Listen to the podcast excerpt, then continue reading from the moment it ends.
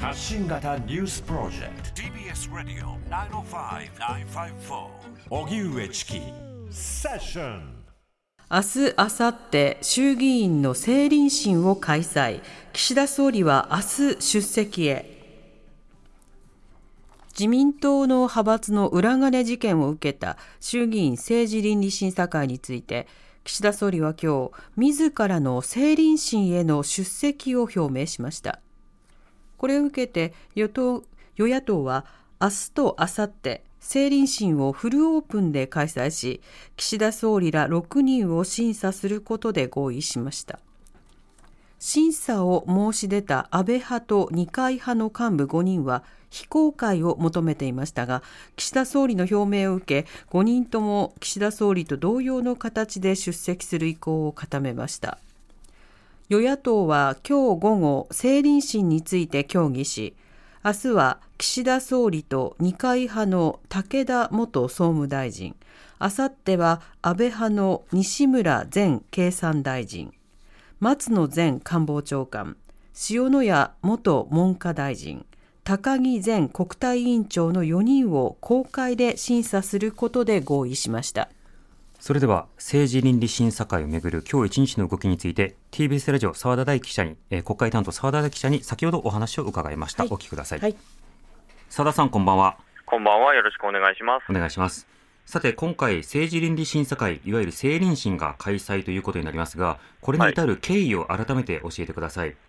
はい、まあ、安倍派と二階派のまあ政治と金の問題、特にまあ立件された事件についてなんですけれども、不記載の問題について、えー、安倍派の幹部、二階派の幹部が、まあ、自ら申し出て国会にて説明するということが、まあ、与野党の間で決まっていたと、はい、まあ、ところが昨日になって、あまあ、今週のえー、今日明日ですね、えー、28、29日に開催するということは決まっていたんですけれども、うん、えー、昨日になってですね、えー、自民党側の、まあ、要するに出席する予定だった議員たちが、非公開でなければ嫌だとい。うふうに、まあ、結果、ごねまして、うん、えー、それによって開催が危ぶまれたと、野党側はももちろん、えーと、映像もありで公開すべしということを言ってたんだけれども、与党側が難色を示して、で結局、その手を挙げていた2人も出ませんということになって、うん、まあ、開催自体が危ぶまれた、それによって野党側は、えー、今、審議されている予算の、まあ、成立も危ういよと、はい、いうことを言い出しまして、じゃあどうするという状態に今、今日までなっていたということですね。うん。そして今日に入っての動き、いかがでしょうか？はい、朝になってですね岸田総理が自ら政倫審に出て説明しますと、はい、いうことを突如、ぶら下がりで発表しました。うん。なるほど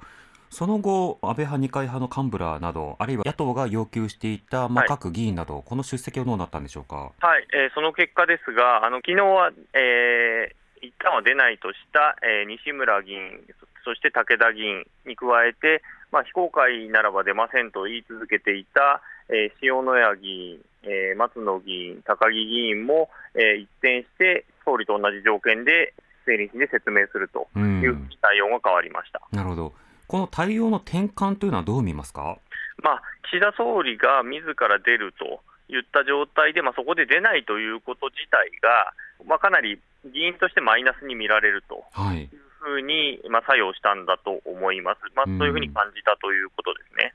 なるほど。また一方で野党はこの5人だけではなくて、他の議員などの出席も求めていますが、これらはいかがでしょうか、はい、はい、特にまあ岸田総理が出るということになって、まあ、これはあの二階派と安倍派の政治資金問題に関するまあ政倫審だったわけですが、はい、まあ、そこでいきなりまあ岸田派のまあ会長だった岸田総理が出るということになりましたので、うん、じゃあ、二階さん、も出られるでしょうと。いう話が当然出てくるということになります、これについてはまあこれから先につい、えー、より、えー、求めていくということになると思います。うんそしてこの政治倫理審査会、どういったふうに開催されていくことになるんでしょうか？はい、明日なんですけれども、午後2時から岸田そ、まあ、岸田議員ということですね、一個人として出しているという形なので、はい、まあ、岸田文雄議員に対する、えー、質疑が行われます、でその後、えー、武田良太議員に対する質疑が行われて、うん、えー、翌日の金曜日、えー、午前中から松野議員ですね、それから西村議員、に対する、えー、質疑、そして午後から塩谷議員と高木議員に対する、まあ、質疑が行われるということになります。で1人当たり、えー、1時間20分を予定しています。はい。まあ、あの最初あの、その時間をめぐっても、え与党側、自民党側45分、野党側90分と、はい。まあ、いろいろとその時間の差もありましたけれども、結局80分になったわけですか？はいまあ、そうですね、えーと、まず弁明を15分して、えー、残りの65分で、えー、質疑をするということになります。うんこの開催によって、その事柄の経緯、えー、それからまあ具体的な疑惑、うん、さらには必要な論点など、どこまで明らかになるんでしょうか？まあ、そこが微妙なあたりで、まあ、岸田総理はこの間、予算委員会でもすでに話しているという状況になります。残りの議員に関しては、まあ、役を外れている、まあ、松野さんは官房長官時代、そして西村さんは、えー、経産大臣時代に、えー、多少の質疑はしてましたけれども、松野さんに至ってはほぼほぼ答えてないという状況でしたので、それが国会という場において、今までの、まあ、会見もしてますけれども、それ以上のことを話せるのかどうか、はい、まあ、ただ、自民党の調査が終わった段階での初めての場にはなりますので、うん、その調査内容も含めて、どういったことを話すのかというところは注目ですね。はいそしてこれ、マスコミオープンという格好ですけれども、はい、ということは、あの具体的にテレビとかいろんなところで見ることが可能になるんでしょうか？そうですね、あの院内テレビというあのインターネットの配信でも出ますし、当然、あのテレビ局も、えー、入れるということになります。ただ、あのその委員会室が大きなところではないので、うん、入れる記者の数はかなり限定されるかなというふうには思います。うんまた通常の国会ですと、あの政府に対して与野党がこう質問していくという形式になっていきますが、はい、この審査会の進行についてはどうなんでしょうか、はい、あの議員がまず最初、弁明をして、それからあの各会派ごとに、まあ、質問をしていくと、自民、立憲、公明、維新、共産ですね、が質問していくということになります、はい、これ、自民党の議員も質問に立つんですか？はい、そういうことになります。うん、何聞くんでしょうね。何聞くんでしょうね、まあ、それはそれで別な注目ポイントではあるかもしれませんね。公明党の質問はいかがでしょうか？公明党に関しては、この間、まあ、政倫審に関しても、基本、公開ですべしという趣旨のことをずっと言い続けてきました、うん、で国会でちゃんと説明すべしということも言ってきているので、まあ、与党内から、まあ、それなりのことは聞くんだろうなというふうには思います。なるほどそしてこれ与党側、自民党側としては今回の審査会開いたということで幕引きを図ろうとするのか、それともさらなる調査、中間報告ではない調査をさらに進めるのか、そのあたりいかがでしょうか？まあ、あの岸田総理はその税理士の場合以外でも、まあ、説明すべしということは言ってきています。はい、で実際問題、まあ、与党側としては、まあ、ここで正直なところ、幕引きを図りたいというところなんでしょうけれども、野党側は、まあ、その内容次第では不十分であるという形で、えー、参考人質にしましょう、あるいは承認喚問にしましょうというふうに、まあ、あのグレードを上げていきたいというところは思惑としてはあるのかもしれません。なるほどまあ、この間の世論調査の中でも政府側の説明が不十分だという、まあ、こうした声が高まっている中でさすがに説明しなくてはいけないという状況が作られているわけですから、まあ、今回の政倫審の、まあ、行われ方、その後の反応などによっても変わってくるわけですか？まあ、そうですね。あのだから何を話すのか、まあ、特に岸田総理に関しては予算委員会以上のことを一議員、まあ、総裁として出るというふうに今日のぶら下がりでは言ってましたけれども、はい、まあ、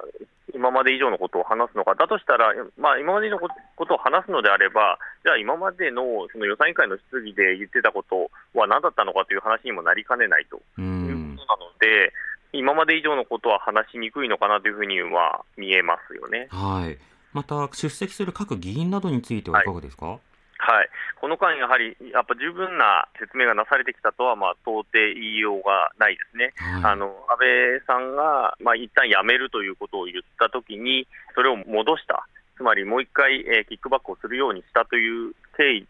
についても、まあ、誰が決めたのかとか、どうして決めたのかとか、どういう場で決まったのかというところは説明がなされていない、そしてもちろんこの間のその裏金に至った過程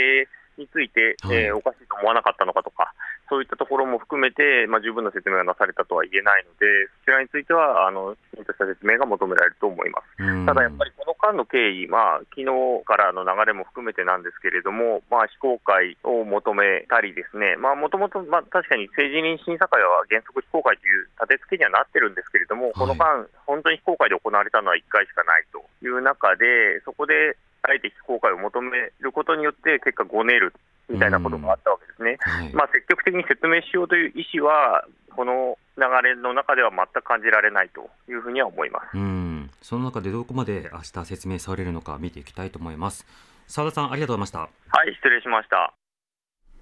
TBS ラジオ国会担当の澤田大記者に伝えてもらいました、はい、さて、えー、明日以降開催されていく政治倫理審査会これが一体どういうふうになっていくのかということですけれども、まあ、明日明後日開催。で自民党の側、えー、呼び出しを食らっている議員の側がですねあの非常にこう消極的でえー、なるべくなるべく説明したくないという方向で、まあ、ごねていたわけですけれども、それに対して、えー、総理があの出席するという、まあ、異例の形を取ることなどによって、えー、各議員たちも出てくるということになったわけですね。もちろん野党が要求しているのはこの5人だけではなく、え関連した各議員たちにこうヒアリングを重ねていくことなどによって、え少しでも責任責任の追及だけではなくて、実態の把握というものも、まあ、追求していく。なぜならば、それぞれが口裏合わせを仮にしていたとしても、それぞれの証言の食い違いなどがあったりすると、それはどういうことなのかということなども含めて、まあ、事柄を明らかにする質問が重ねられるということになるわけですね。まあ、そういうようなそのことを重ねていくことによって、今後、例えばこうしたような事態が再発しないための、まずは実態把握、真実追求、あの実態の把握なくして改善ということを考えるということは難しいので、あの、よく再発防止策の議論とかがなされたりしますけれども、あの実態把握をされないまま再発防止っていうことを口にする人って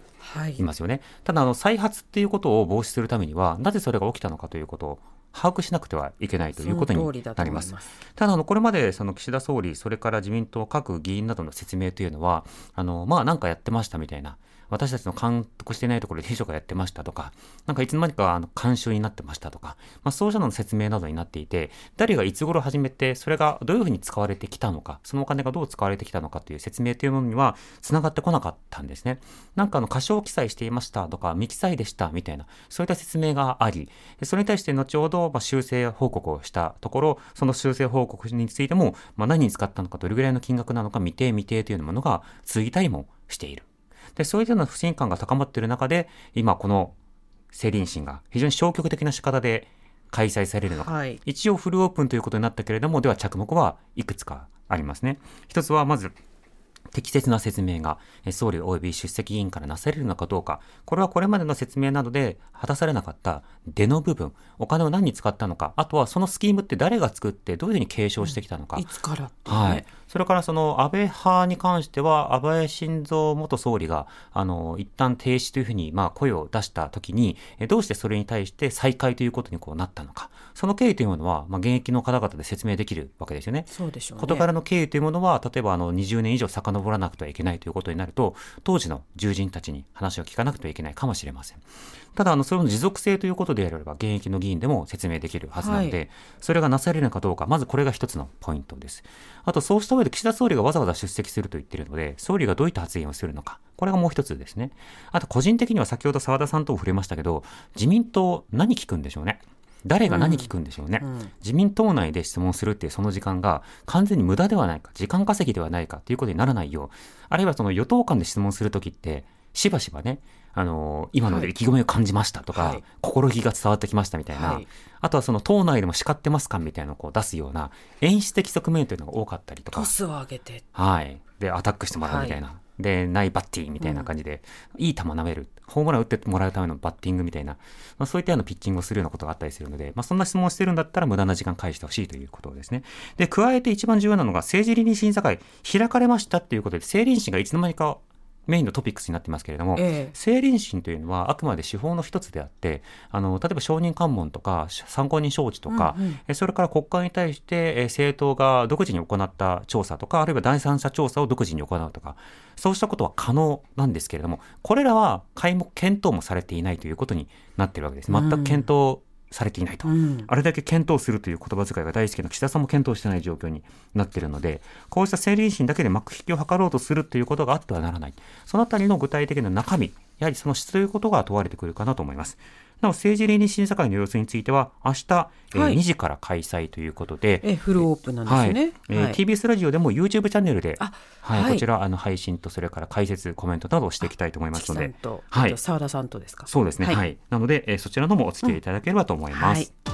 TBS ラジオ荻上チキ。セッション。TBS ラジオ905-954毎週月曜から木曜朝8時30分からお送りしている「パンサー向井のフラット」毎日を彩るパートナーの皆さんはこちら。月曜パートナーの滝沢カレンです。火曜パートナーのココリコ田中直樹です。水曜パートナーの三田寛子です。そして木曜日は？横澤夏子です。ヤーレンズのデイ淳之介です。奈良原正樹です。横澤夏子ちゃんとヤーレンズが各週で登場。今日も一日頑張ろうのきっかけはパンサー向井のフラットで